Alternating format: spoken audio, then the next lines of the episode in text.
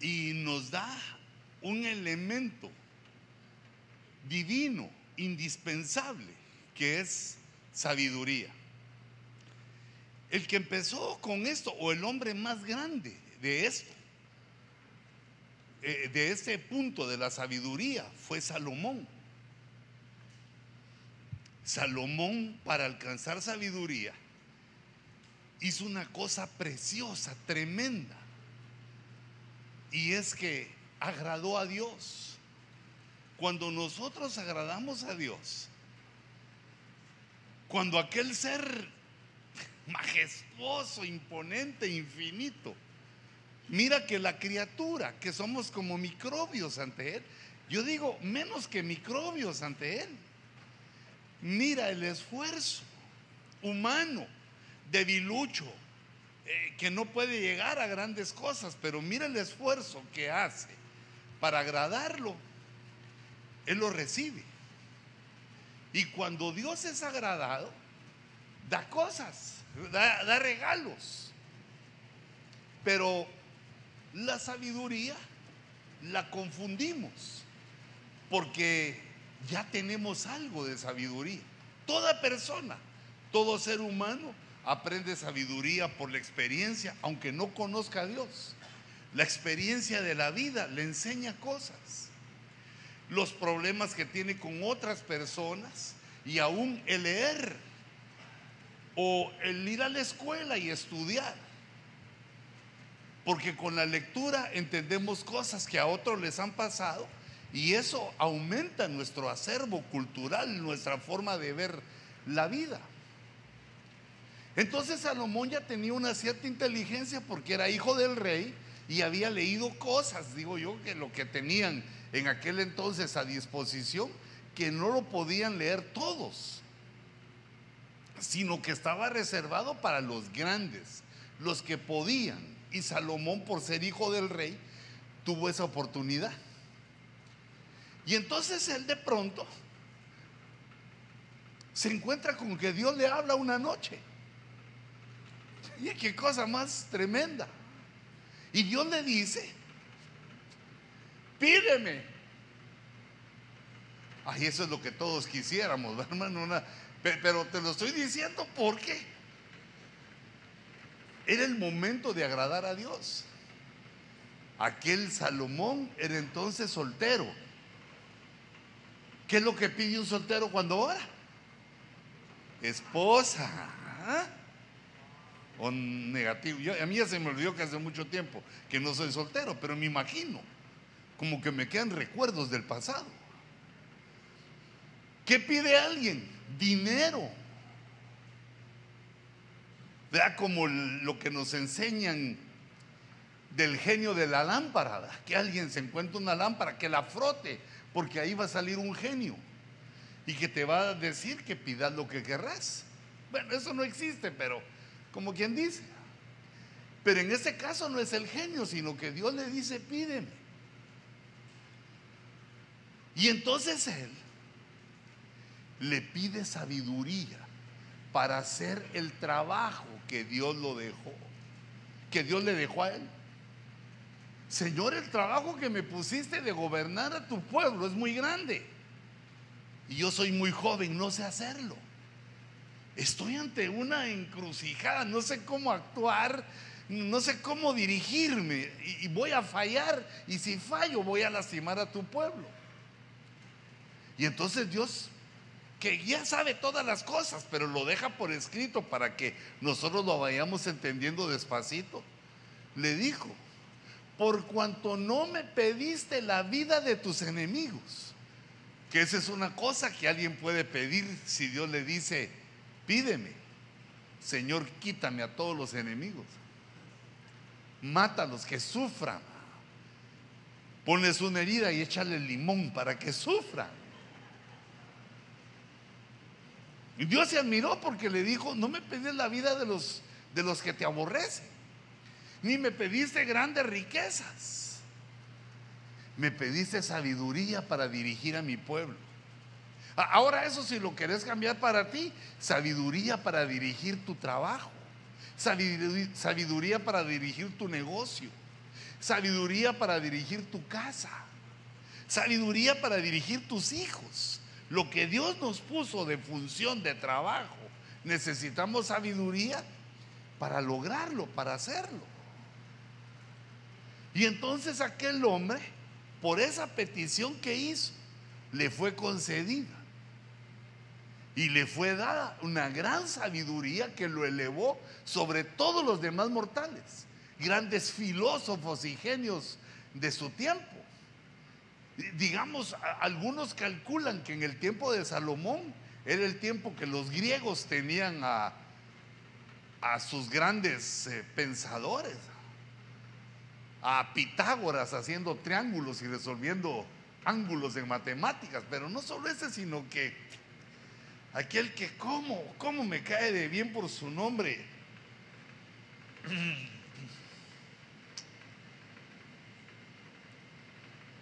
Aquel que dijo, yo solo sé que no he cenado. Sócrates, ¿verdad? Fíjate es sabio. Yo solo sé que no he cenado. Como diciendo, mi hija, no, no, no dijo así. Perdón, no dijo así, sino yo solo sé que no sé nada.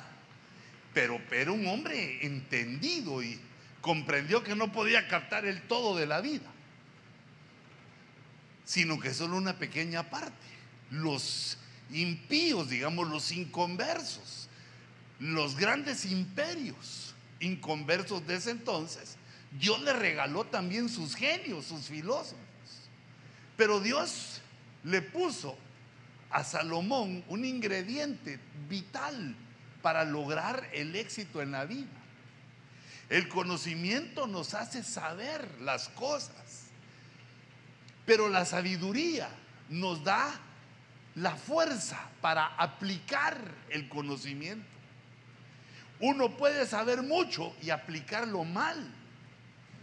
El éxito de un hombre, de una, no masculino, sino el éxito de una persona es aplicar el conocimiento en el momento adecuado, en la situación adecuada para tener éxito. Y entonces esto lo empezó a hacer Salomón. Y con la sabiduría que Dios le dio, hizo grandes riquezas. Es decir, Dios le dio además lo que no había pedido. Apaciguó a sus enemigos. Le dio muchas riquezas. Y entonces él, al tener este, este respaldo, se puso a investigar la vida. No tenía que levantarse a las 7 de la mañana para ir a trabajar, sino que era el rey, había hecho riquezas se desvelaba hasta las 3 de la mañana con un pensamiento y al día siguiente descansaba. Otro día en la mañana resolvía problemas, es decir, se dedicó a entender la vida. Procuró él entender la vida. Y entonces él hizo grandes obras que, digamos, tres mil años después de que él las escribió, todavía las leemos. Y son consideradas joyas de la literatura. Ahora él, entre los libros que hizo, bueno, hizo el libro de Proverbios, maravilloso, hizo la estructura, eh, digamos, de sabiduría para que el que lea el libro de Proverbios se le componga un poco la cabezota. O un poco o mucho, depende cuántas veces uno lo lea y entendiendo. El libro de Proverbios lo diseña para que eh, el torpe encuentre cómo eliminar la torpeza, que el simple entienda lo complejo de la vida, que el necio se vuelva sabio, que el inmaduro agarre madurez. Y el Cantar de los Cantares es el segundo libro que él escribe. Lo dedicó a una parte vital de nuestra vida, hijitos, que es el amor. El amor es una parte vital de nuestra vida. Sin amor uno no puede ser feliz. Logra cosas, pero falta algo. Es como cuando te hacen una deliciosa comida, se ve eh, hermosa la comida, pero no le echaron sal. Es lo que le da el toque a la vida. Y él lo descubrió demasiado tarde. Pensó que la felicidad de la vida era una vida promiscua y sexual. Por eso tuvo mil mujeres. Pensó que en el cambio de, persona había algo que el hombre no había descubierto, que ahí era el momento o el, la llave, la clave para su felicidad. Y logró tener mil mujeres, pero no encontró la felicidad. Se hizo experto en el arte femenino. Era un caballero educado y con sus palabras seducía a la reina de Sabá con un apachón de ojos. Se las sucumbió la pobre mujer esta. Con bebé se regresó a Etiopía. Premiada la regresó Salomón, porque era un conquistador, pero él se dio cuenta que eso no era, que no había encontrado el punto de la vida.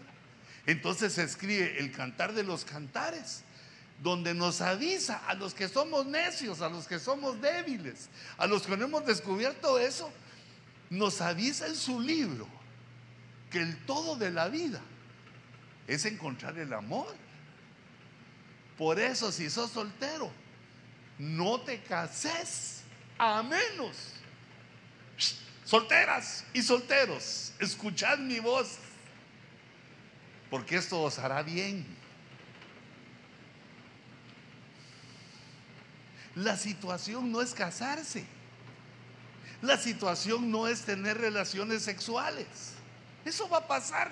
Nos ocurre a todos los humanos. La situación es, hijita, que te amen. Hermano, que te amen. Si no hay amor, entonces lo, que puede servir la mujer es de chamarra eléctrica, que te salga barata, tenés frío y te da calor tenés calor y le empujas para que te dé frío. Es decir, te sale más barato comprar la chamarra eléctrica. La chamarra eléctrica no alega. No lo enoja uno. Y si se te arruina, pues cambias otra. Pero en cambio, mujer no. Entonces, describe el amor de esa manera. Pero el amor tiene una multitud de enemigos, porque como es el, rumbo que nos va a llevar a la felicidad, hay mucha oposición. Entonces él escribe el libro de Proverbios, perdón, de Eclesiastés. Ya dijimos Proverbios, dijimos Cantar de los Cantares, escribió algunos salmos, pero el tercer libro que escribió fue Eclesiastés. Eclesiastés quiere decir el predicador.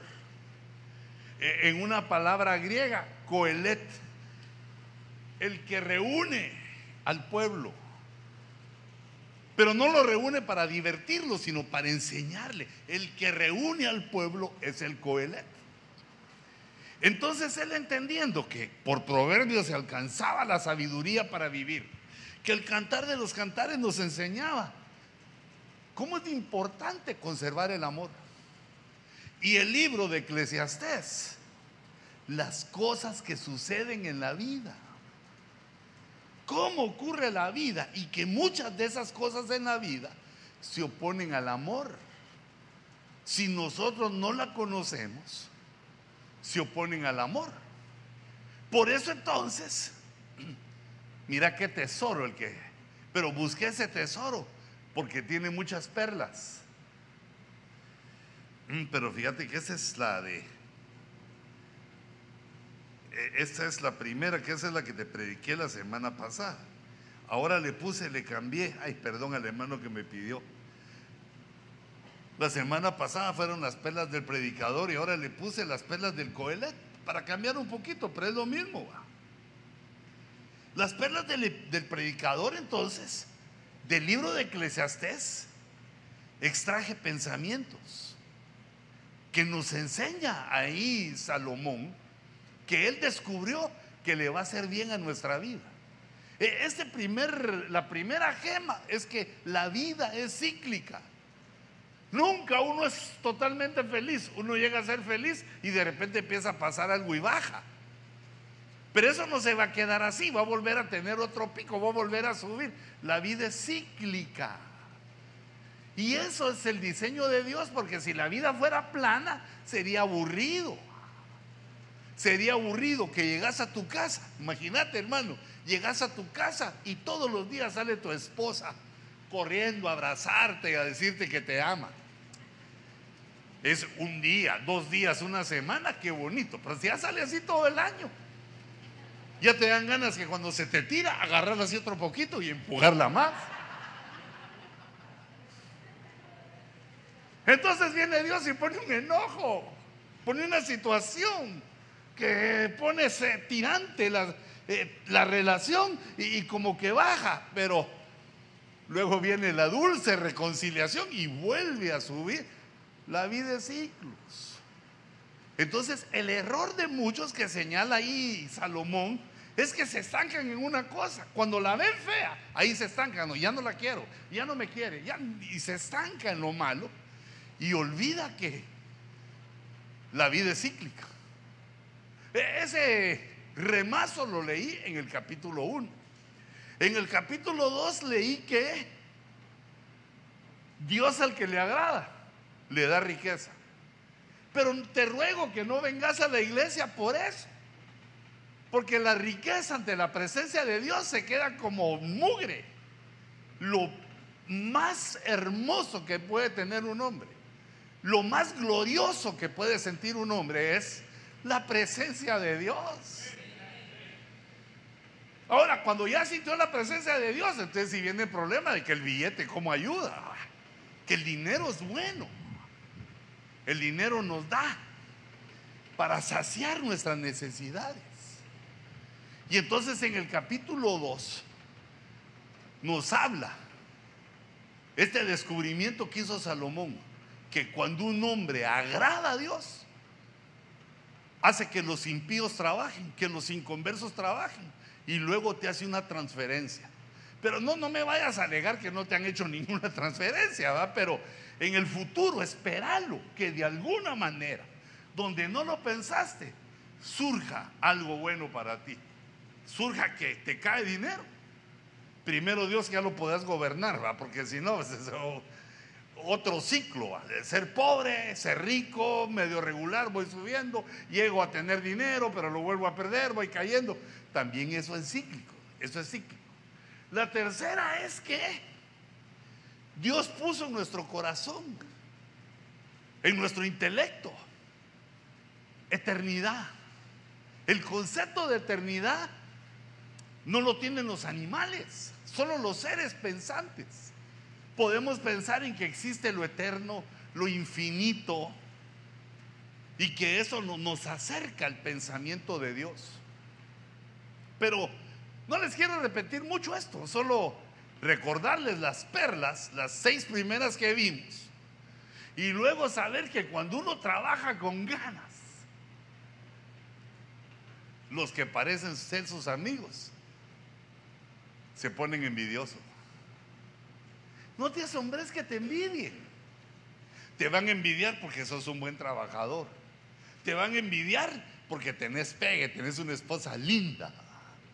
Y no solo linda, te atiende. Te van a envidiar porque tenés un carro, porque tenés cosas, compraste casa, qué sé yo. La gente envidia al que tiene éxito. Y como has venido en las manos de Dios y Dios te da tu éxito, no debes de asustarte que haya rivalidad, que caigas mal. En lugar de caer bien, caes mal. Eso lo explica, lo explica Salomón.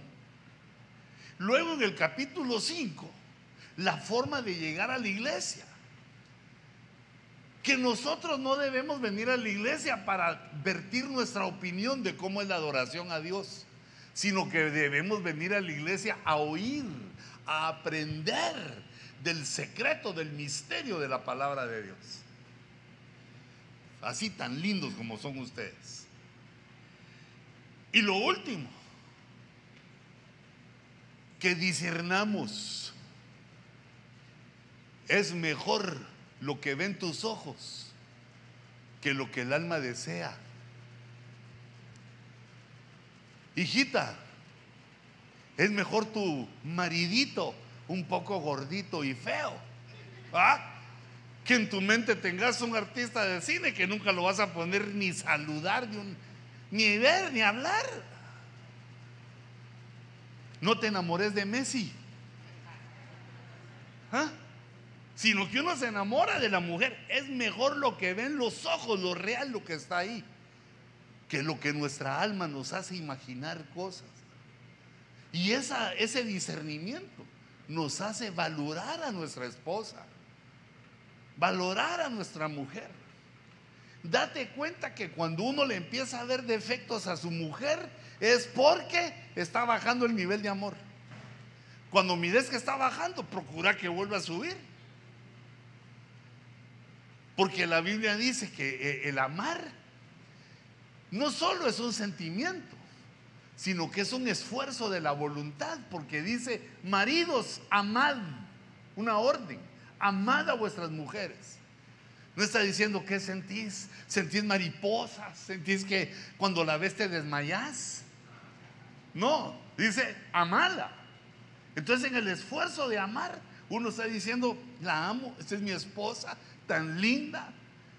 Se engordó por culpa mía porque le doy mucho dinero No, pero no le vas a quitar el dinero para que no engorde. Lo que hay que hacer es llevártela a caminar. Fíjate que esa es una buena estrategia. Pero no que ella vaya ahí tu voz aquí, la, la agarras de la mano. Para que sepan que es tu coronota. Y no te la vaya a desear otro. Pero fíjate, esta otra se completa, el collar de perlas del predicador, los consejos cómo nos hace ver la vida para que nos vaya bien, para que pasen los meses, los años y sea mejor tu vida.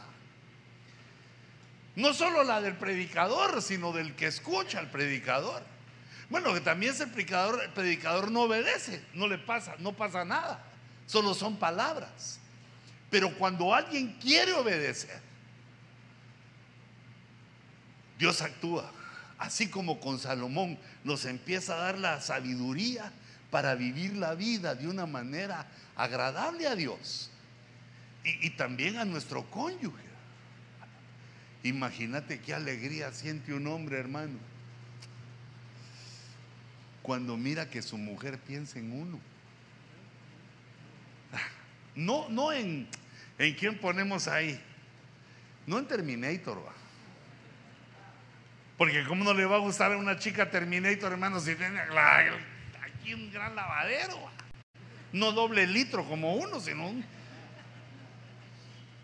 Y, son gente bonita. Lo bonito es atractivo para los ojos, pero como te digo, uno dice, bueno, hay muchos guapos, pero aquella me mira a mí. ¿Ah? Aquella piensa en mí, aquella me cocina a mí. ¿Ah? Aquella me compra los calcetines a mí, porque eso, ah, bueno, si no lo haces te lo aconsejo. Entonces, mira, la siguiente perla es que cuando uno es soltero, corre unos peligros que uno no sabe. Porque así como hay mujeres lindas como tú, hijita, que aman a Dios, hay otras que son... Mm, tremendas que miran a un hombre como su seguro para que la mantenga. Y eso no está mal, ¿va? porque uno trabaja para su familia y para su mujer, pero por amor, no porque alguien te elija. Bueno, hay mujeres malas, pero gracias a Dios que no vienen a la iglesia. Y entonces Salomón descubrió esto, que si hay una cosa amarga es caer en manos de una mujer así. Y porque una mujer así no viene disfrazada de diableza, no viene con la cola puntiaguda y con los colmillos así, rebosando sangre, como diciendo te voy a comer. Y así como culebra, haciéndose como culebra, sino viene de minifalda y bien arreglada. Pero mira cómo es esto. Aquel experto en mujeres halló más amarga que la muerte a la mujer que atrapa, a la mujer cuyo corazón es lazos y redes. Eh, el corazón, recordate que la Biblia habla del intelecto, que su pensamiento es cómo atrapar a un hombre. Y eso es correcto, pero el hombre se atrapa por amor. No como ella, no con lazos, ni con redes, ni con cadenas. Hijita, una mujer no busca un hombre para gobernarlo, ni para esclavizarlo, ni tampoco para presionarlo. Entonces la única manera de quitarse eso de encima, y como uno es soltero, no sabe.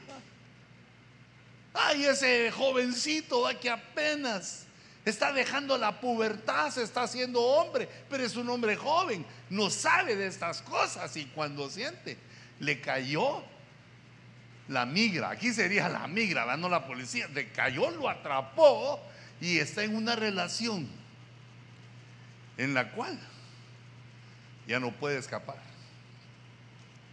Eh, mira, esa situación, digamos, hijita, tú debes de saber si sos soltera, que tener un hijo no atrapa a un hombre. O sea, temporalmente.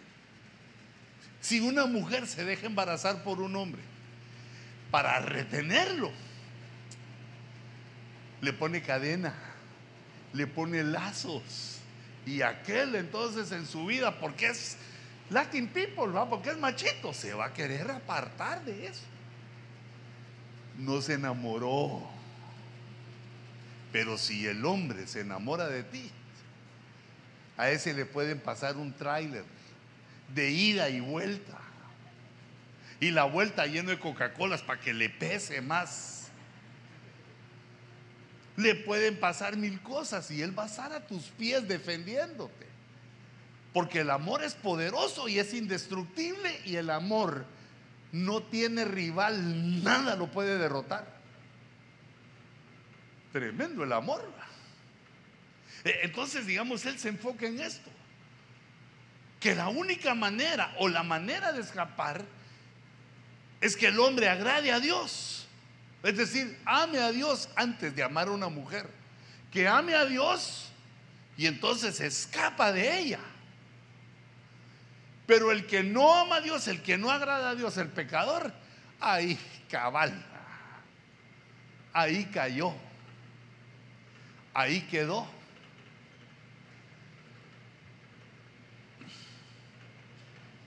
La mujer es peligrosa. Quien las ve ahí, yo lo que más me asombro es como una mujer, pues la mujer de uno, cómo se mira cuando está dormida. Linda. Ni alega voz. Ni siquiera es como uno que abre la bocota cuando está dormida. No. Duerme con dulzura. Es linda hasta cuando duerme. Y si abre la boca no se ve tan ridícula como uno cuando abre, se le enseña los colmillos que tienes hasta atrás de la boca. Pero cuando una mujer ejerce su feminidad, es peligrosa. Muy peligrosa. Porque lo enamora a uno.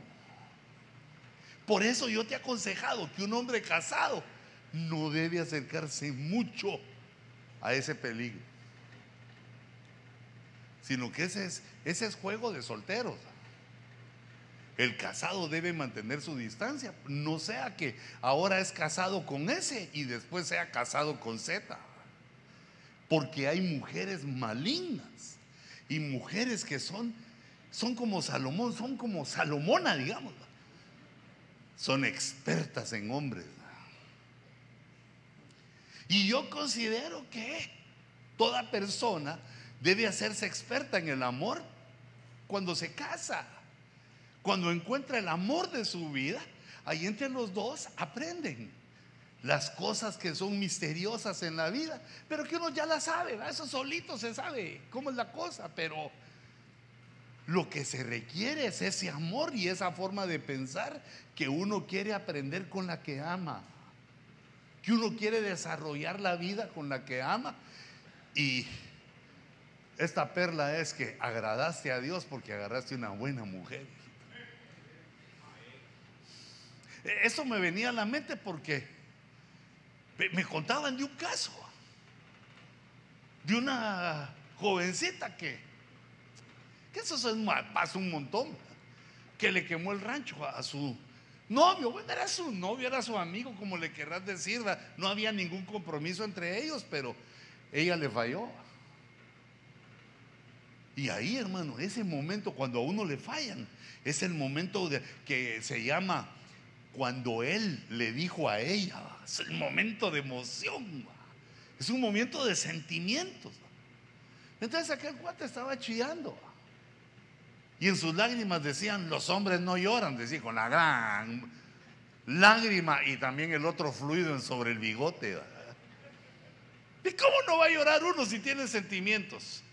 Pero el punto fue, cuando se me quedó viendo a mí como quien dice, usted tiene la solución a todos los problemas porque es predicador. Y entonces yo le dije, no utilicé ningún versículo bíblico, no, sino que pensé en esto. Y le dije, hijito, no sabes de la que te salvaste. ¿Por qué esa traición te hace dejarla? Mm, me parece que era de las que tienen cadenas, lazos y redes. Entonces, cuando ocurre una desgracia así, digamos en la amistad antes del matrimonio, te está avisando, si te quedas ahí, te está avisando cómo va a ser el futuro. De la misma manera que una mujer debe entender que si el, el hombre que la está pretendiendo no paga, es decir, te invita a pasear y ni a una soda te invitó. Te invita a algún lugar donde hay que pagar la entrada y se le olvidó la billetera. Es el viejo truco, ah, se me olvidó la billetera. Si no te paga y lo aceptas, ¿qué le estás diciendo? Sos un muñecón, yo te voy a mantener a vos. Le estás diciendo, desentendete de mí, yo voy a sacar el dinero. Y entonces no es lo correcto, porque el amor no se mendiga sino que el amor hay que esperar. A veces tarda, hijitos, pero hay que esperar hasta que fluya. Nosotros tenemos el peligro que recordate que nos venimos de nuestra tierra. En nuestra tierra tendrías por lo menos unos mil conocidos de donde podría salir un, pretendiente.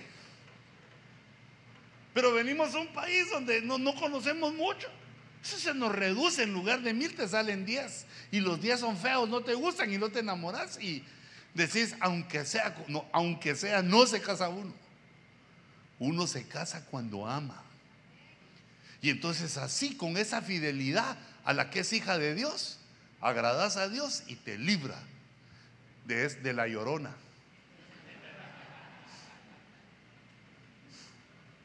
Fíjate, la, la siguiente. Porque estamos hablando de la familia.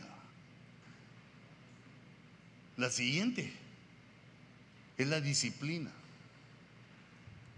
Mira, los cristianos somos los más chillones con la disciplina. Bueno, no solo los cristianos, los humanos. Digamos, uno va a, la cárcel. Yo he ido a la cárcel y a poquitos. Ya, ya encontré unos que me dijeron, sí, hermano, yo tengo razón de estar aquí. ¿Y por qué estás aquí? Es que maté a mi esposa. ¿Y cuánto te pusieron? 106 años me pusieron de cárcel. Pero la mayoría que está en la cárcel no acepta, dicen que es una injusticia.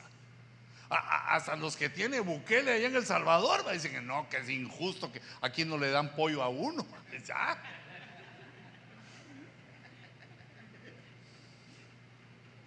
Y fíjate, este es un error no solo de las naciones, sino que es el error de uno como padre.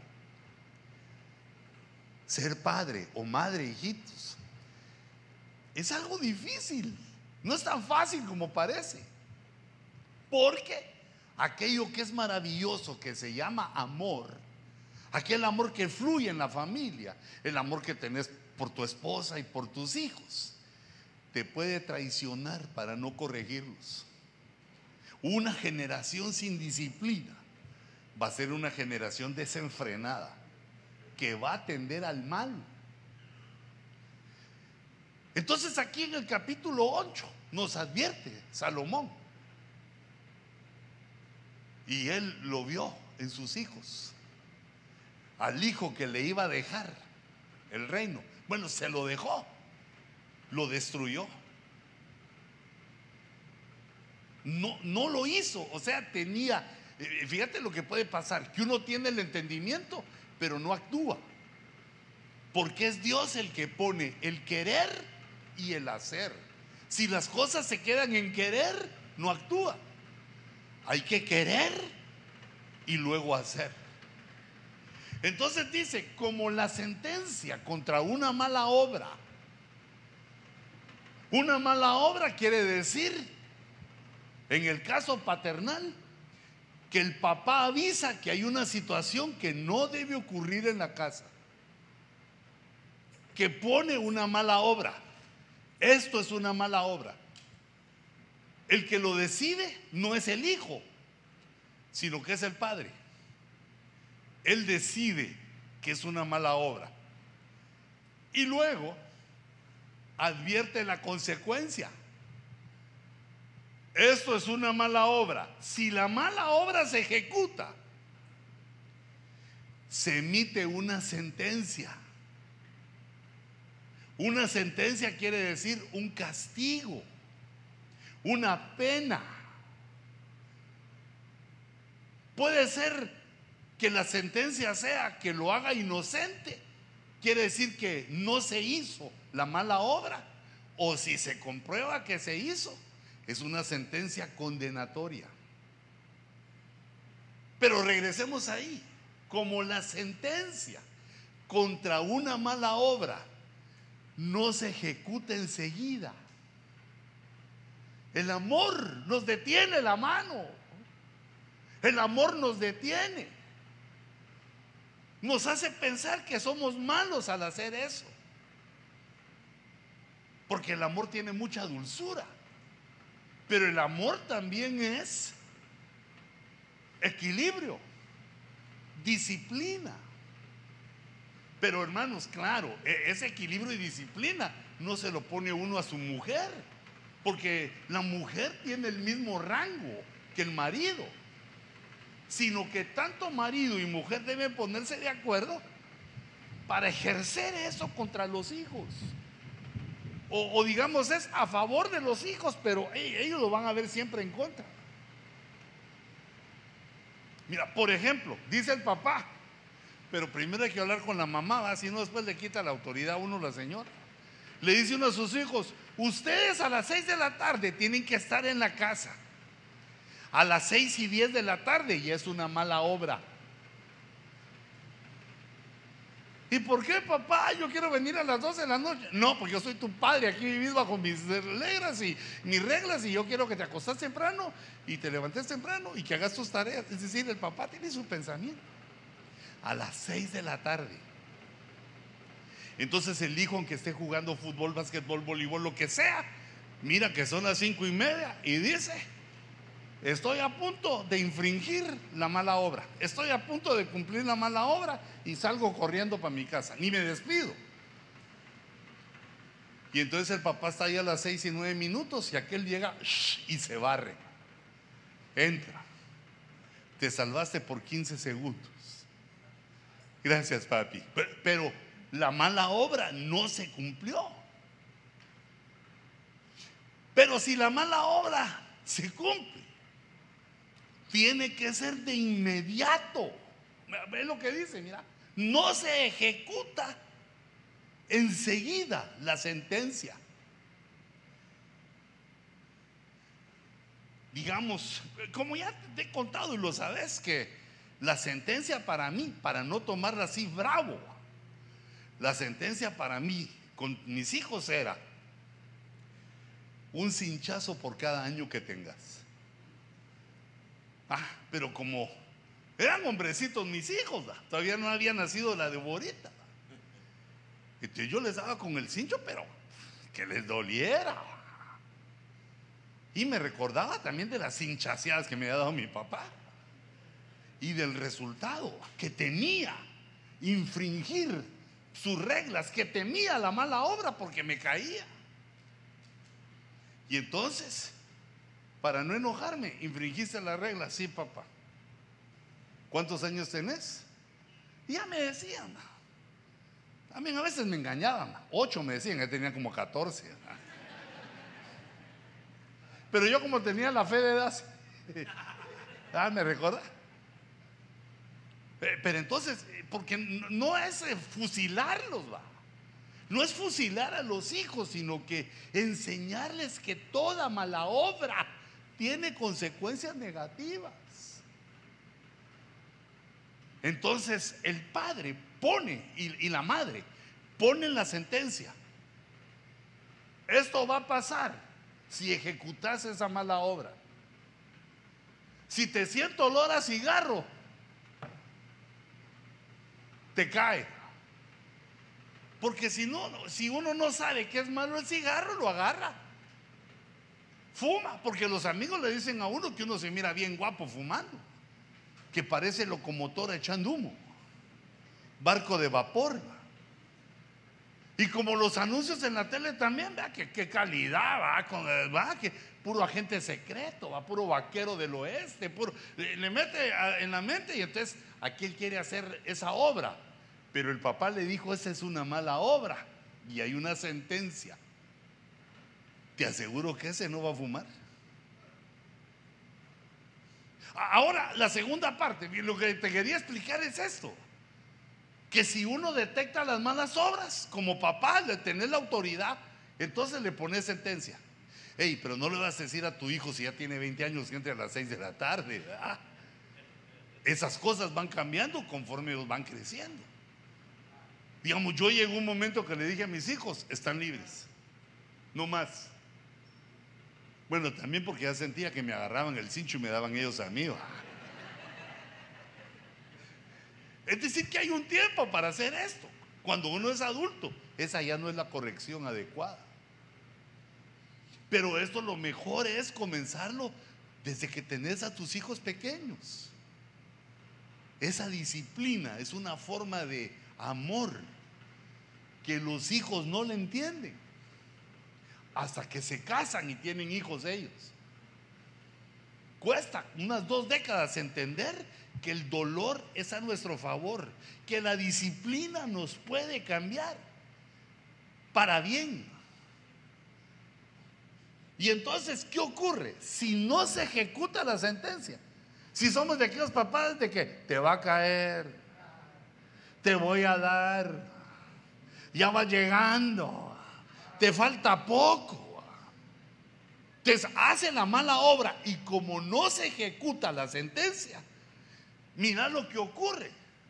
Por eso dice, el corazón de los hijos de los hombres está entregado, está en ellos entregado enteramente a hacer el mal. El corazón es el intelecto, fíjate que no es el ti, no es el sístole y diástole. El corazón es el intelecto. Uno aprende. Ah, me, amenazaron, pero no pasa nada. Tranquilo, no va a pasar nada. Entonces esa alma, ese intelecto aprende que se hace la mala obra y no pasa nada. Los papás se lo pasaron por alto. Pero después viene la policía. La policía va a ser más difícil que se lo pase por alto. No se lo va a pasar por alto. Y si todavía sobrepasa la policía, viene el FBI. Porque dice la Biblia que sobre un alto siempre hay otro más alto. Siempre hay una autoridad superior que al final va a poner en orden. Y eso lo debes de aplicar también a tu corazón. Los desórdenes que tenemos ya de maduros, de adultos o ya de casados, es porque no se corrigieron las malas obras.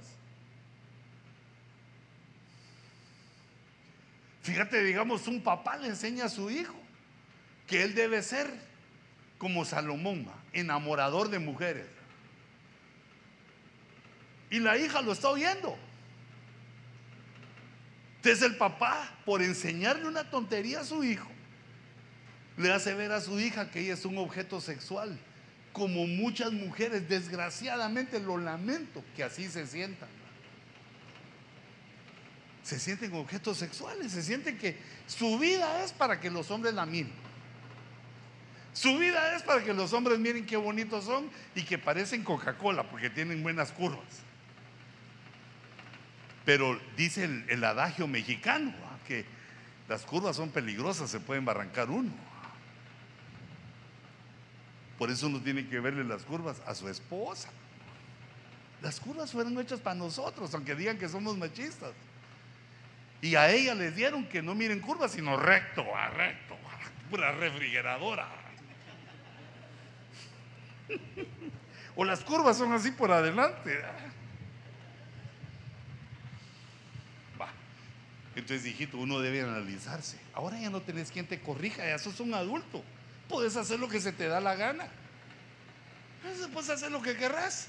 ¿Querés drogarte? Lo puedes hacer. ¿Querés destruirte? Te puedes destruir. Pero uno tiene que entender por qué es así, si no fue ese el error.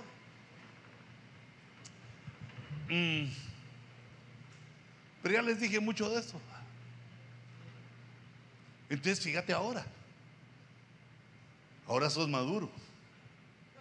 Ahora trabajas para alguien. Y también donde uno trabaja, hay situaciones, hay obras malas que te advierten.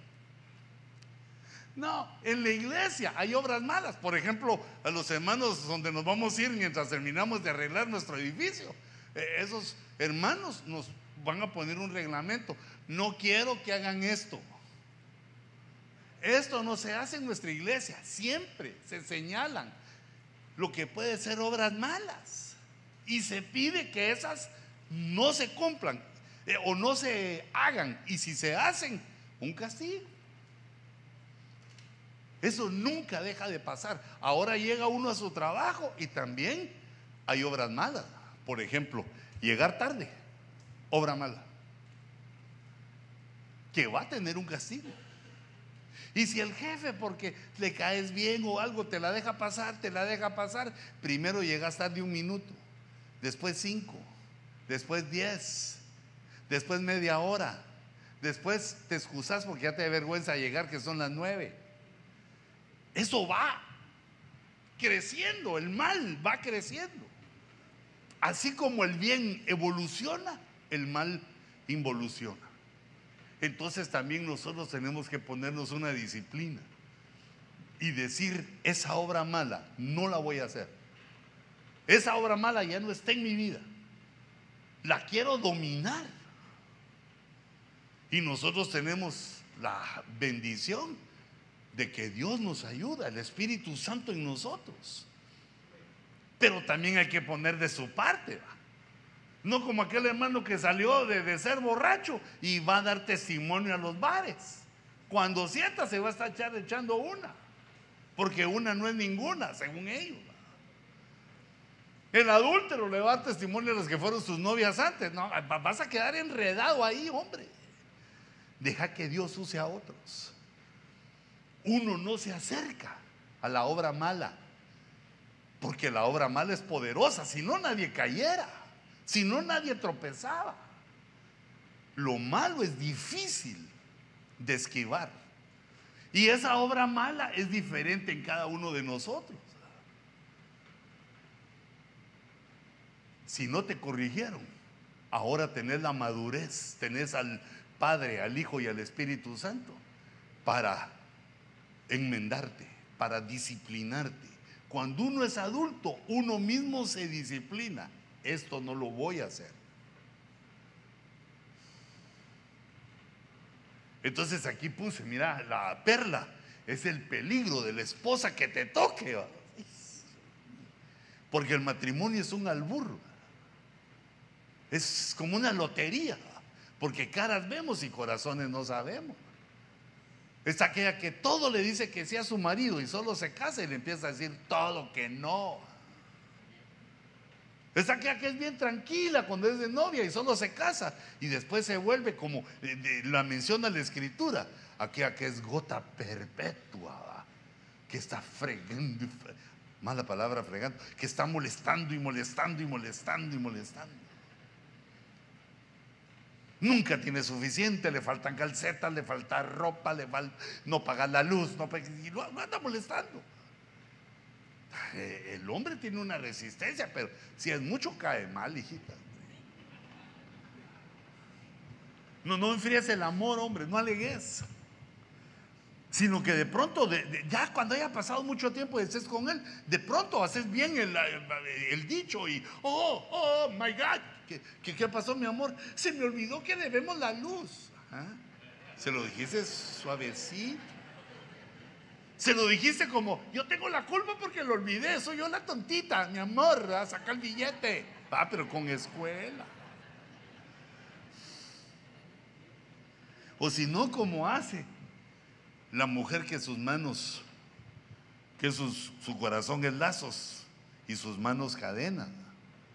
Que cuando llega el marido, le da de cenar fuerte la cena cena camarones y carne asada, fuerte, para que aquel después de cenar ya se duerme. Duérmese, duérmase mi niño, duérmase mi amor.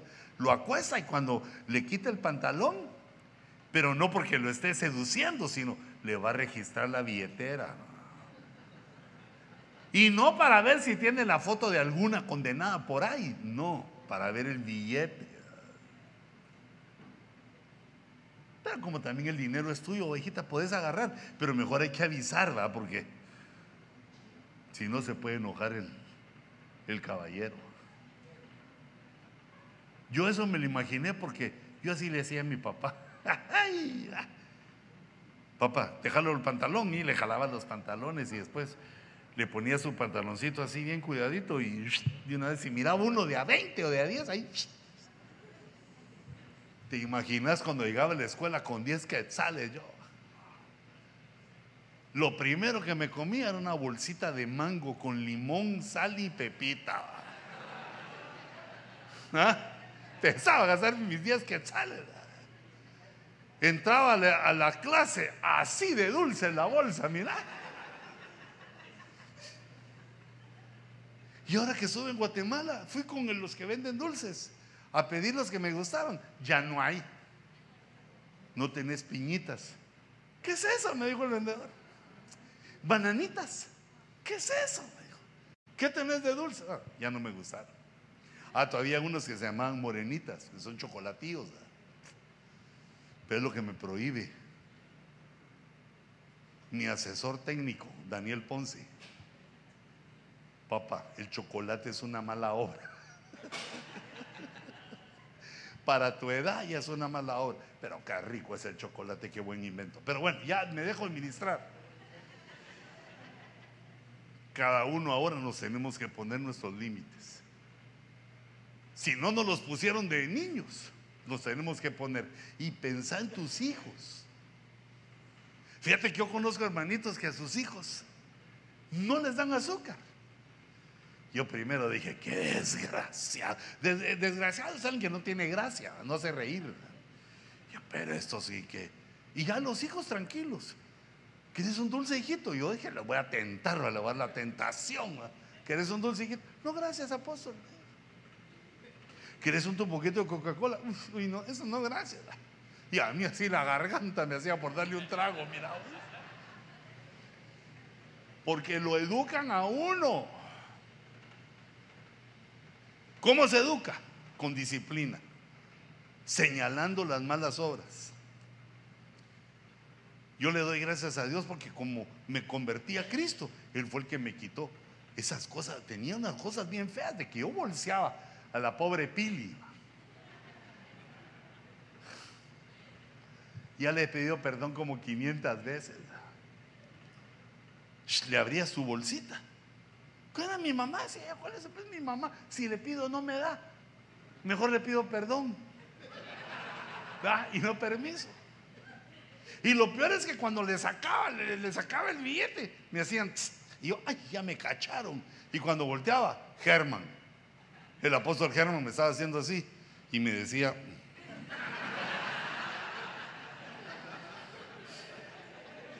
Y entonces llega el pecado que tenía que hacer yo, agarrar otro, porque no le iba a dar de lo mío.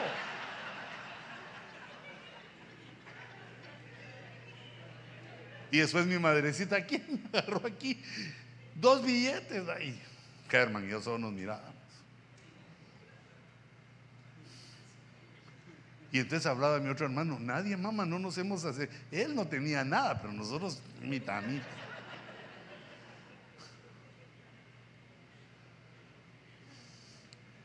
¿Te sabes a mí que me enseñó el Señor? Que cuando uno no tiene, aunque sea honrado, es capaz de robar.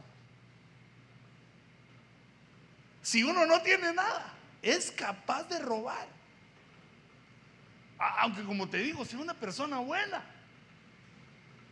entonces uno debe aprender a darle a sus hijos una ración. Allá en Guatemala le llamamos el domingo, porque el día domingo llegan los papás y le dicen, mi hijo, vení, un billete, bueno, en mi tiempo era una moneda, un billete, algo, le dan dinero. Y entonces eh, él debe aprender, o el papá enseñarle, mira, ahorra un poquito, porque cuando uno es muerto de hambre, bueno, yo, yo, yo así me sentía, que no tenía nada, ni un centavo. Bueno, me daban 10, pero era para el bus. ¿Y qué crees que hacía yo? Me iba a pie. Porque esos 10 centavos eran un tesoro a la hora del hambre. E, entonces eso no me lo enseñó bien mi papá, pero yo lo usé con mis hijos. Lo vi en la Biblia. Lo vi en la Biblia, que el hombre más decente, si tiene hambre, roba. Les dije, oh, no, le voy a dar a mis hijos también fui tacaño, no a sacar una gran cantidad, porque si no también el dinero les hace mal. Entonces, un poquito para que tuvieran. Y yo hasta les decía, aquí con esto se pueden ahorrar. Ay, pobres. ¿Qué iban a ahorrar con lo poquito que les daba yo? Pero no dejes que tus hijos, hermano, no dejes que tu esposa esté sin nada.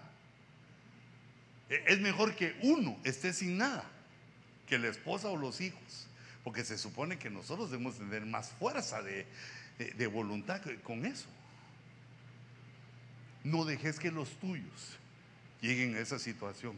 De lo que Dios te da, distribuirles. Y entonces no van a pecar. Otra. Ay, mira lo que te puse aquí, la telaraña. Ahora mira que hay otro problema, otra perla que debemos saber de la vida. Hay una cosa que se llama tiempo malo. Como la vida es cíclica. Según el capítulo 1 de Eclesiastés, es una perla. Hermanos, hay una cosa llamada tiempo malo. También los santos pasan el tiempo malo. Entonces dice, porque el hombre tampoco conoce su tiempo, ignora muchas cosas, pero no conoce su tiempo.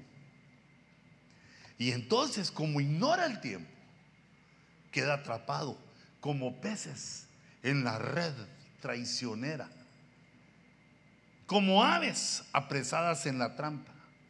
Los hombres quedamos como animales atrapados en el tiempo malo. Porque en el tiempo malo no hay solución.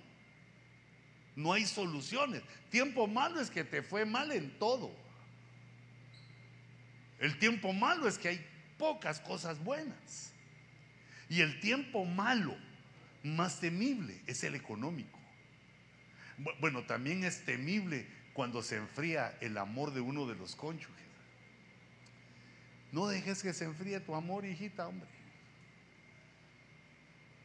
Mira, una mujer es valiosa, súper valiosa. No por lo que pueda aportar de dinero a la casa, aunque si lo haces, sos bendita, qué lindo que lo hagas. Sino que una mujer mantiene el fuego de su hogar. Entonces eso quiere decir que por eso te pone Dios una belleza. Y le añade a tu belleza que el hombre que es tu marido te mira como la mujer más bella del mundo. Y además, si te echas una manita de gato, ¿ah? una tu arregladita, quedas excelsa para él.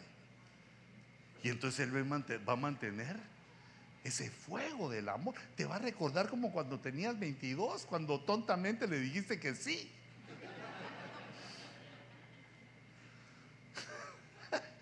Porque después se arrepiente la mujer. Pues le hubiera hecho caso a Juancho. Juancho ahora es presidente municipal y este no. Sí, pero el hubiera ya no existe. Pero hijita, una mujer puede hacer que su marido supere unas cosas tremendas. El hombre que ama llega siempre a alturas increíbles. No estudió, no tuvo un montón de oportunidades, pero el amor le echa gasolina a uno. E, entonces tenés que aprovechar lo que Dios te da para mantener el fuego de tu casa. Si, si se porta mal, si se pone tontito, pasáselo por. Ya te dije, ¿para qué le dijiste que sí? Ahora pasáselo por alto, hacerle sus buenas cenas, sus buenos desayunos, que anhele estar en tu casa, que anhele amanecer en tu casa, que anhele anochecer en tu casa. Al mediodía no, porque tiene que ir a chambear. Eso tampoco se lo quites. Pero eso está en tu mano. Y si no lo has hecho, mm, bueno, pero Dios te va a dar otra oportunidad. Porque dice la Biblia que no es bueno que estemos solos. Pero no por eso uno se apresura que el primero que pase que me lleve.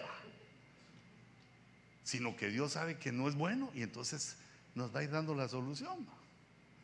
Por eso es que los solteros quieren casarse. Y los estoy viendo por aquí. Va, pero entonces fíjate. Viene el tiempo malo. No, no, no te lo deseo. Y primero Dios que sea la gran tribulación y que ya no, ya no estemos aquí. Pero hay tiempo malo cuando las cosas no salen bien. Entonces hay que discernirlo. Conoce uno que viene el tiempo malo. Entonces hay formas de prepararse. Digamos, financieramente, ¿qué hace Dios por nosotros en el tiempo malo? Nos avisa antes del tiempo malo y nos dice, Trae tus ofrendas al alfolí, trae tus diezmos al alfolí y tu casa se va a llenar de cosas buenas. Y como ya sabe que esa es la lección más difícil de aprender para un hombre, que cómo cuesta aprender esa lección. Como Dios ya lo sabe, entonces dice, probadme ahora en esto. No he encontrado otra vez que Dios diga que lo probemos sino que solo en lo económico, porque, y ya sabe que somos gachos para entender eso, para entender que dando es como recibimos, para entender que cuando uno da, pero no, no te estoy pidiendo ofrenda, sino te quiero enseñar cómo es la cosa. Como el tiempo malo viene, entonces una de las cosas que hay que hacer es dar, dar, pero no se da a lo loco digamos, lo primero que tiene que hacer uno es darle a su mujer. Mira, si un hombre no sabe darle a su mujer, no sabe nada. Es un inepto, cavernícola, marciano. Pero como uno, hermano, uno antes de casarse era soltero y no le daba a nadie. Se tiene que aprender. Que de soltero le abunda a uno el billete, hombre. Entonces uno aprende. A la primera que hay que darle es a su mujer. Solo un aleluya, va sin amenes, va, pero, pero yo, yo los comprendo, hijitos, va que eso es tremendo. Y entonces, ¿cómo hace uno para tener para darle a su mujer si uno también quiere sus cosas? Tiene Dios que prosperarnos, hermano. Digamos uno lo que dicen, no, yo para tener lo que voy a hacer es asalto un banco. No, hombre, en el bote vas a parar. La forma que Dios dejó para que los pobres, los que no estudiamos, los ineptos, los que no, tenemos una carrera, los, los, que no hicimos mucho en la vida, sino que al madurar decimos, ay, qué bruto fui. ¿Por qué no fui a la escuela? Entonces viene Dios y te dice, las riquezas y la gloria son mías. Si me buscas, si me obedeces, te voy a dar. Y entonces empieza el milagro. E-, esa es una de las formas que Dios tiene. Porque el día malo viene. Contra el día malo del amor lo que hay que hacer, hermano. Hermano, es que uno tiene que enamorar a su mujer, hombre. Pero así machín, como te digo. No descanses hasta que veas que cuando se despierta piensa en vos. Y cuando se acuesta, te extiende sus brazos, te busca. Ay, Dios mío. Me pongo muy romántico yo. Entonces eso se hace. Ya te dije, ¿ah? El oído. Tengo unas palabras que decirle esta noche. Oh bella doncella, sus perfumes suben hasta mi nariz y hacen que cierre mis ojos, que haga una caída de ojos como en cascada al sentir sus perjúmenes. Eh, sabías que era perfúmenes, ¿va? Pero, o perfumes, pero se lo dijiste para echarle salsa a los tacos que eran perjúmenes.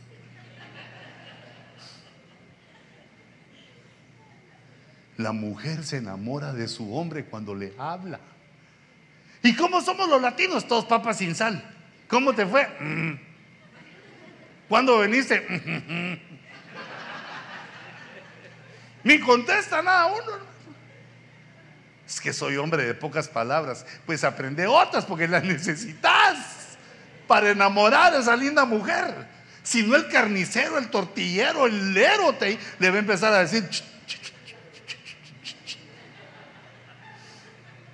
Y vos nunca le has dicho un ¿Ah? Cuando la veas que pasa así delante de vos, vos viendo tu partidote de fútbol ya pasa así, suspende el partido y si te sale,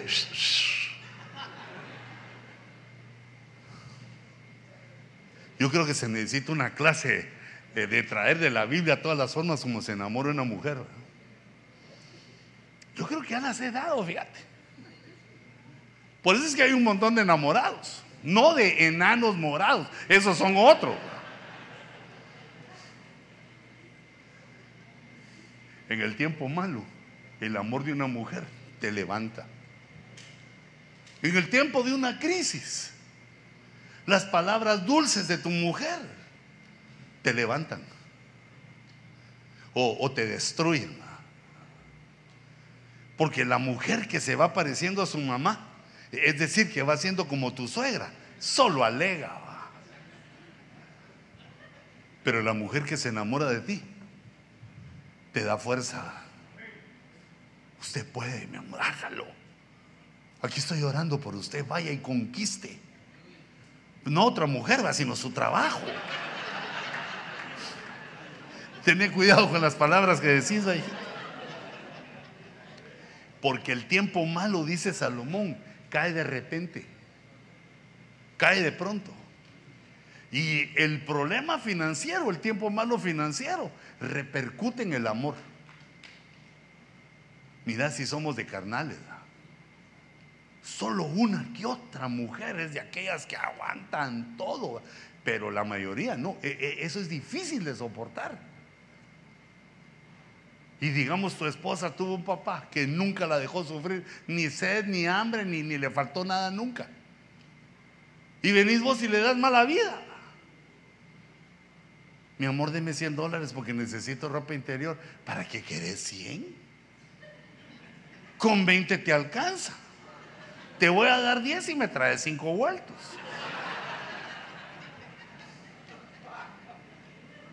Negociante el marido. Entonces hay que prepararse para el tiempo malo. Aquí adelante hay una otro consejo para el tiempo malo, porque como a todos nos viene, Salomón lo procura. Pero mira este, ese es importante. Si la ira del gobernante se levanta contra ti, no abandones tu puesto. Si te regañan, no te vayas. Porque la serenidad suaviza grandes ofensas. Bueno, fíjate, son dos pensamientos. El primero es de que si el que tiene autoridad se pone contra ti, no dejes tu privilegio en la iglesia, no dejes tu puesto en el trabajo, no dejes tu lugar en tu casa. Fíjate que hay esposas que el marido le dijo, ¿sabe qué? Me quiero divorciar de usted. Ya preparó sus cachivaches para irse. No. Vos le tenés que decir, hijita, le tenés que decir, aunque me mate, aquí me quedo. Si quiere, váyase usted, pero yo aquí me quedo. Si no, no le vas a andar obedeciendo. Me quiero divorciar de usted. ¿Dónde firmo? No. Si la ira del gobernante se levanta contra ti, no abandones tu puesto. Ese es el primer pensamiento. La que aquí hermanitos, ¿va? que tienen un buen trabajo, lo regañan y lo dejo. Me impide mi honorabilidad resistir que este viejo me regañe. Pero si es tu jefe, no abandones tu puesto. Eh, bueno, si tenés un buen trabajo, aferrate, no lo dejes. Te para la policía, te enojas con la policía. ¿Y usted quién es? ¿Y, qué autoridad? ¿Y qué fue lo que hice? Al bote seguro o a deportación. Te regalan tu par de tenis para que hagas deporte, pero de deportado. Ahora, la segunda parte en este verso, como que no cacha ahí. Porque dice, si la autoridad tuya te regaña, no te movas de tu puesto. Pero después dice, porque la serenidad suaviza grandes ofensas. Pero en ese caso el que fue ofendido es el que es regañado. Entonces, si se mantiene sereno y en su puesto, ¿cómo es que eso suaviza grandes ofensas? O puede ser que este sea otro consejo. Que la serenidad, está tranquilo. E, este, mira, leí otros versos. No, no otros versos, otras versiones. Por ejemplo, Dios habla hoy y dice, si el que gobierna se enoja contigo, no pierdas la cabeza. Esa es la primera parte. El remedio para los grandes errores es tomar las cosas con calma. Aquí ya se entiende mejor, porque tal vez es un error de tu autoridad que te está llamando la atención, regañando, te está regañando tu autoridad y tal vez esté equivocada. Y si uno piensa, pero este pues es injusto que me regañe, perdés la cabeza y te insujetas a la autoridad. Entonces mira el consejo. El remedio para los grandes errores que podamos cometer es tomar las cosas con calma. Vea cuando la esposa de uno le dice, andate y andate de aquí, andate. Sereno calmado, venado, tranquilo, cocodrilo, sereno. No, no tomes decisiones deprisa. Bueno, este está mejor entendible. Mira, la versión del lenguaje sencilla. Este se llama Biblia del lenguaje sencillo. Dice: Si el gobernante se enoja contigo, no renuncies a tu cargo. Para los grandes errores, un gran remedio: la paciencia. Pero eso aplicarlo no solo a tu trabajo, sino a todas las áreas de tu vida, en tu familia, con tus hijos, con tu esposa. Y así les enseñas a ellos a perseverar. A que no porque alguien se enoja se termina la fiesta, sino que uno utiliza la paciencia o como dice aquí, tomar las cosas con calma, que es la paciencia. Pero todavía te puse otro ahí. Palabra de Dios para todos, o pueblo de Dios, no sé dónde lo leí, pero no abandones tu trabajo solo porque tu jefe se enfada contigo. Ah, mira qué buen consejo. Que se enojen contigo, que se enfaden contigo, no te están quitando el trabajo, están queriendo hacer una corrección, una mala obra que se cometió y que su sentencia es un regaño. Y como es el jefe, como es la autoridad, resistila. No sea llorón. Hijita, no sea sentida. Hermano, que no nos canten la canción, pareces una nena. ah, la masculinidad, la varonilidad, es que uno se aguanta. Claro que cae mal, no estoy diciendo, ay, a mí me pasa como que si nada. No, cae mal, pero mira el consejo. No abandones tu trabajo solo porque tu jefe se enfada contigo. Si permaneces calmado, puedes corregir los más grandes errores. Una perla para nuestra vida.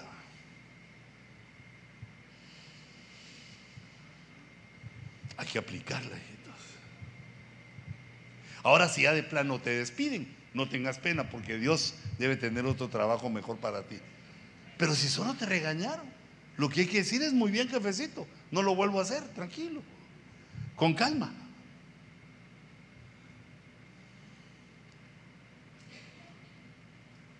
Mira esta. Ya voy terminando porque son 12. 12 perlas. Echa tu pan sobre las aguas, que después de muchos días lo hallarás. Esa es una de las soluciones para el día malo. Cuando el día es el día bueno, cuando estamos viviendo buenos días de prosperidad, de alegría, cuando las cosas van bien, echar el pan sobre las aguas no es literal, porque si tú echas un trozo de pan en el agua, se deshace, los peces se lo comen. Pero aquí dice que no, que uno echa el pan sobre las aguas y regresa. El pan en la escritura también tipifica el dinero, porque se necesita dinero para comprar pan. Y el pan da la vida, o, no, no da la vida, sino mantiene la vida. El pan es la comida, pero no se puede tener comida si no se compra. No hay nada regalado. Entonces ahí lo que quiere decir, eh, esa, esa agua es el fluir de la vida ante nosotros. Que cuando nosotros nos está yendo bien, a otros quizás les está yendo mal. Y entonces eso quiere decir ser generoso para compartir a los que tienen necesidad. Cuando las aguas del fluir de la vida lleva a otros dando tumbos, pone tu pan en ese fluir para ayudar a otro. Y ese dinero que parece que lo perdieras, no. Porque ahí dice que después de mucho tiempo lo vas a volver a encontrar. Cuando lo necesites, va a venir a ti. Ahora date cuenta que eso, dos veces el dinero. Cuando viene el día malo, nos enseña Dios que si hay ofrenda y diezmo en su casa, Él bendice y Él prospera. Por eso no, no, no me da miedo las quiebras de los bancos. Porque no, Señor, porque nosotros tenemos una economía diferente, porque procuramos obedecer lo que dice eh, la Biblia. Pero aquí ahora hay otra cosa, que cuando uno ayuda en el tiempo bueno, te va a regresar después de muchos días. Quizá Dios lo va a poner cuando sea tu día malo es como una inversión cuando uno es generoso con otros. Pero la generosidad tiene también sus niveles. No puede ser uno generoso con un extraño si primero no lo es. Eh, bueno, primero con la esposa. Pero, ¿y tu mamá? ¿Y tu papá? También uno debe de apartar de lo que Dios le da para los viejos, porque eso agrada al Señor. Y recordate que el que agrada al Señor lo libran de la mujer maligna. También hay hombres malignos, hijitos, no solo se los he hecho a usted, hay unos que se llaman los príncipes del desierto, que vienen a la iglesia solo a enamorarte porque tú sos una sierva de Dios y te roban. Pero ya los he reprendido en el nombre de Jesús. Sé generoso. Yo le aconsejo a las ovejas que no presten dinero, porque uno presta dinero y después al que le prestaste se enoja contigo. Cuando le decís, hermano, ¿y cuándo me va a pagar? Ya se retrasó ocho meses. No me cobre porque eso me da vergüenza y eso, usted bien sabe. Se enoja. Cae mal que le cobren a uno. Pero lo que uno puede hacer es ayudar. Te falta. Yo no tengo todo para darte, pero te falta, te ayudo. Echo mi pan sobre las aguas. Parece que se te va lejos porque las aguas nunca vuelven a regresar. Las mismas aguas ya no regresan. Pero ¿qué hace Dios? Después, de muchos días, lo vas a tener. No escatimes en darle a tus padres. No importa si son viejitos o no tan viejitos. Bueno, ahora si ya se murieron, si ya no, se te fue la oportunidad. Pero si están vivos, mandale sus dolaritos. No es que mi mamá tiene, ¿y eso qué te importa a vos? Vos dale. Porque saber qué, qué cosas hiciste sufrir a tu madrecita. Yo te miro así tus ojitos y digo, no, y este fue un dolor, fue como Pepito para su mamá. Porque así somos los latinos, somos calías cuando somos Niños ya de maduros ya nos comportamos. Con nuestra mamá nos portamos mal. Y con nuestra mamacita nos portamos bien. O sea, la esposa, ahí sí, ya, bien portados. Pero este verso da lugar a otro, al número dos, que es más tremendo. Pero tiene el mismo pensamiento. Dice, reparte. Porque echa tu pan sobre las aguas es algo como que eh, no, no sabes a dónde lo das. Pero después dice, reparte. Reparte, quiere decir que tu parte la hagas varias. Reparte tu porción con siete o aún con ocho. Hermano, ese es un montón. Reparte con siete.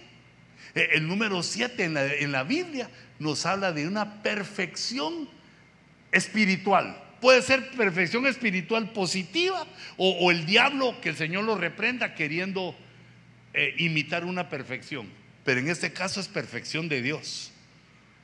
Dice, da siete porque como que con eso se llena la perfección. Pero el número ocho, que tipifica un reinicio, reiniciarse, pero también el número ocho en hebreo significa una sobreabundancia. No, no abundancia, sobreabundancia. Es decir, mucho, mucho más de lo que uno ha pensado, ha querido, ha deseado. Cosas que uno ni se ha imaginado. Pero lo tremendo es que da la explicación. ¿Por qué? Reparte cuando te está yendo bien. Con siete hasta con ocho porque no sabes qué mal está conectado con el tiempo malo. No sabes qué mal puede venir sobre la tierra. Y entonces ahí deja implícito que no sabemos los males que pueden venir sobre la tierra, pero que cuando uno es generoso y reparte, no se lo come todo, sino reparte con otros en el tiempo malo, Dios se lo devuelve. Porque dice reparte, porque no sabes, va, a haber un peligro futuro. Y también queda implícito que eso nos va a ayudar en el tiempo, en ese tiempo que vino el mal. Entonces Dios nos da dos consejos. La forma como uno se comporta ante el alfolí y también la forma como uno se comporta con la gente. Ay, Dios mío, si ya son las 7:28. Esa es culpa de la alabanza. ¿Quién dirigió hoy?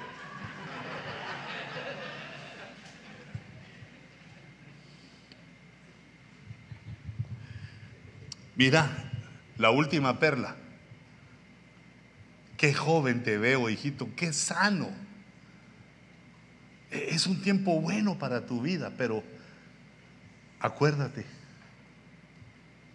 acuérdate de Dios. Lo voy a leer mejor. Acuérdate de Él, pero Él está con mayúscula porque se refiere a Dios.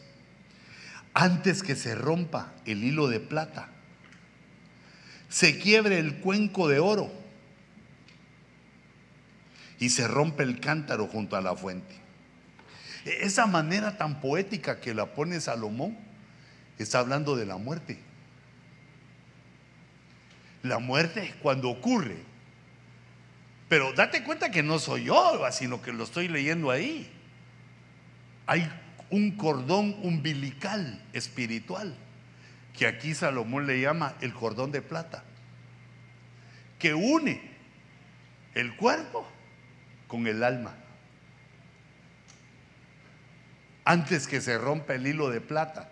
Cuando se rompe el hilo de plata es que la muerte corta ese cordón umbilical que conecta el cuerpo, nuestro cuerpo humano, con el alma. Porque muerte quiere decir separación. Hay que recordarse de Dios antes de la muerte porque ya en la muerte ya no hay esperanza. Tiene que ser antes de morir. Entonces dice, antes de que tu cuerpo y tu alma se separen, porque se rompe el hilo de plata. El cuenco de oro es el espíritu. Pero cuando hay un cuenco, cuando hay un objeto de oro, aunque se caiga duro, no se rompe. Pero aquí dice cuando se rompa. Y eso quiere decir que se separa también el espíritu del alma y del cuerpo. Y entonces, ¿qué pasa? Si se rompe el hilo de plata del alma, se quiebra el cuenco de oro, de oro, entonces también se rompe el cántaro. El cántaro es de barro, como nuestro cuerpo, que Dios nos hizo del barro de la tierra. Primero se separa el alma, luego se separa el espíritu. Y entonces el cuerpo, que es el cántaro, bueno, y algunos sí parecen cantaritos, otros parecemos jarrones y aquellos así grandotes, ¿ah? Ay, hijitas, para no ponerte tan triste porque la muerte es fea. Pero aquí lo que nos está diciendo es, acordate de Dios porque todos nos vamos a morir. Sí, se me acabó la... Ya me estaba diciendo, te quedan cuatro, te quedan tres. Entonces, hijitos, aunque nos sintamos fuertes, poderosos, jóvenes, recordate que la muerte no tiene establecido una edad. Y tampoco queremos morirnos. Me lo vas a. Ay, gracias vos. Pero ya, ya, ya terminemos. Pero si quieres ponerla ahí para que saque mi resumen ahí, que miren los hermanitos. Ahora se puede morir uno, hermano. Mira, a veces la vida, e, eso no me ha pasado a mí, pero he oído, que a veces la vida llega a ser tan cargosa. Ay, Dios mío. La mujer se le pone brincón a uno, los hijos se le revelan, el perro le ladra a uno, hasta lo muerde a uno. No tiene uno para pagar la, casa, se le vienen todos los problemas de encima. Dan ganas de morirse, pero no, no, no te apresures porque todos modos eso a todos nos va a llegar. Solo que hay que acordarse de Dios, esa es la perla. ¿Qué hice vos? Me le eché, ¿verdad? está bien. Gracias a ese. Es que se me olvidó cargarla, hijitos. Pero vaya que yo sí cargué batería, que aguanto otro ratito, porque si no, igual que el iPad. Ah. No lo olvides, que nuestro final destino es encontrarnos con Dios. Está escrito, está ordenado por Dios que el hombre muera una vez y después el juicio. E-, ese versículo es antirreencarnación. Está escrito que el hombre muere una vez. Pero ¿sabes qué? Está bien, porque así Dios lo, lo decretó, que hubiera esa muerte. Pero mientras estemos vivos, Disfrutemos de nuestra vida. Alcancemos cosas maravillosas. No te minimices porque tenés a Dios de tu parte. Y una cosa que te aseguro es que Dios te libró de esa mujer cadenosa. Te dio una que rompe cadenas, que rompe lazos. Una mujer que te dice, si quiere se va, pero va a hacer sufrir mi alma. No que váyase y busque otra. Así habla uno cuando está herido. Búsquese otra que lo atienda como no lo hice yo. Que no le duela la cabeza cuando le quiera dar usted un beso. Búsquese otra mujer. No, hijita, nunca digas esas palabras, sino, no te vayas, mi amor. Una mujer le tiene que hacer oír a su marido cosas bonitas. Hasta si, si querés andate, pues, pero voy a sufrir mucho. ¿Mm? Hijita, hay que enamorarse, hay que enamorarse, hay que enamorarse. E, esto no se puede hacer por porcentaje. Ay, le voy a dar a probar el 50% a ver si este me funciona. No, así no funciona. Sino que el amor requiere una entrega total. Y ahí tenés que esperar que te vaya bien, pero tú hiciste lo tuyo, te entregaste totalmente. Pero hijita, cuando un hombre está engañando a una mujer, ella se da cuenta, hombre. Si las mujeres son bien pilas, no te engañes a ti misma. Tal vez él cambia, tal vez lo enamoro después. No, o te quiere o no te quiere. Si no te quiere, ponerle cruz, calavera y camposanto de una vez. Si sos soltera, si sos soltera, si no, tenés que enamorarlo también. Si este no te quiere enamorar, enamorarlo tú. otra vez te voy a decir así las tácticas de enamoramiento. Pero la que sí no falla es el hombre se enamora por la panza. No, no por tener panza, sino por la comida que le das, si llegas y le tiras el plato así como que fuera vaquero del oeste que recorre todo el tablón, le vas a caer mal. Llega, hacerle algo delicioso, ponéselo ahí y mientras come, hacerle piojito para que va. ¿Dónde lo van a atender así? Así, lo miraba yo en el Lion Café hoy a mediodía. Dije yo, ¿dónde, ¿dónde puede pedir uno esa comida en la calle? No hay fajitas de camarones con ensalada de mango para intoxicarnos a los latinos, va porque mango no come mango. Y todavía así, con una guarnición de guacamole bien hecho. Y para terminar de asesinar el hambre, dos tortillotas de aquellas así que, no quieras que solo uno muerde y se la traga porque ni más tiene. Una tortillota así. ¿Dónde encontrás eso? Solo en tu casa. Y en la casa de Dios, que también es tu casa. Viernes y domingo, pero ¿y de lunes a jueves qué? ¿Y sábado qué? Ahí lucite, hijita. Baja tus tutoriales de YouTube. Porque si uno no sabe, tiene que aprender cómo se hacen tacos. El taco no es solo que pongan la tortilla, tiré la carne ahí, se le eché el limón y dice, no hombre, tiene su ciencia eso. Entonces tenés que ver tutoriales, ¿cómo se hacen los tacos? Ahí aprende a la mujer a echar con estilo la sal, la pimienta. Imagínate uno viendo así, a la que estilo es de mi mujer. Hasta el piecito lo levanta así, mira, como que fuera kung fu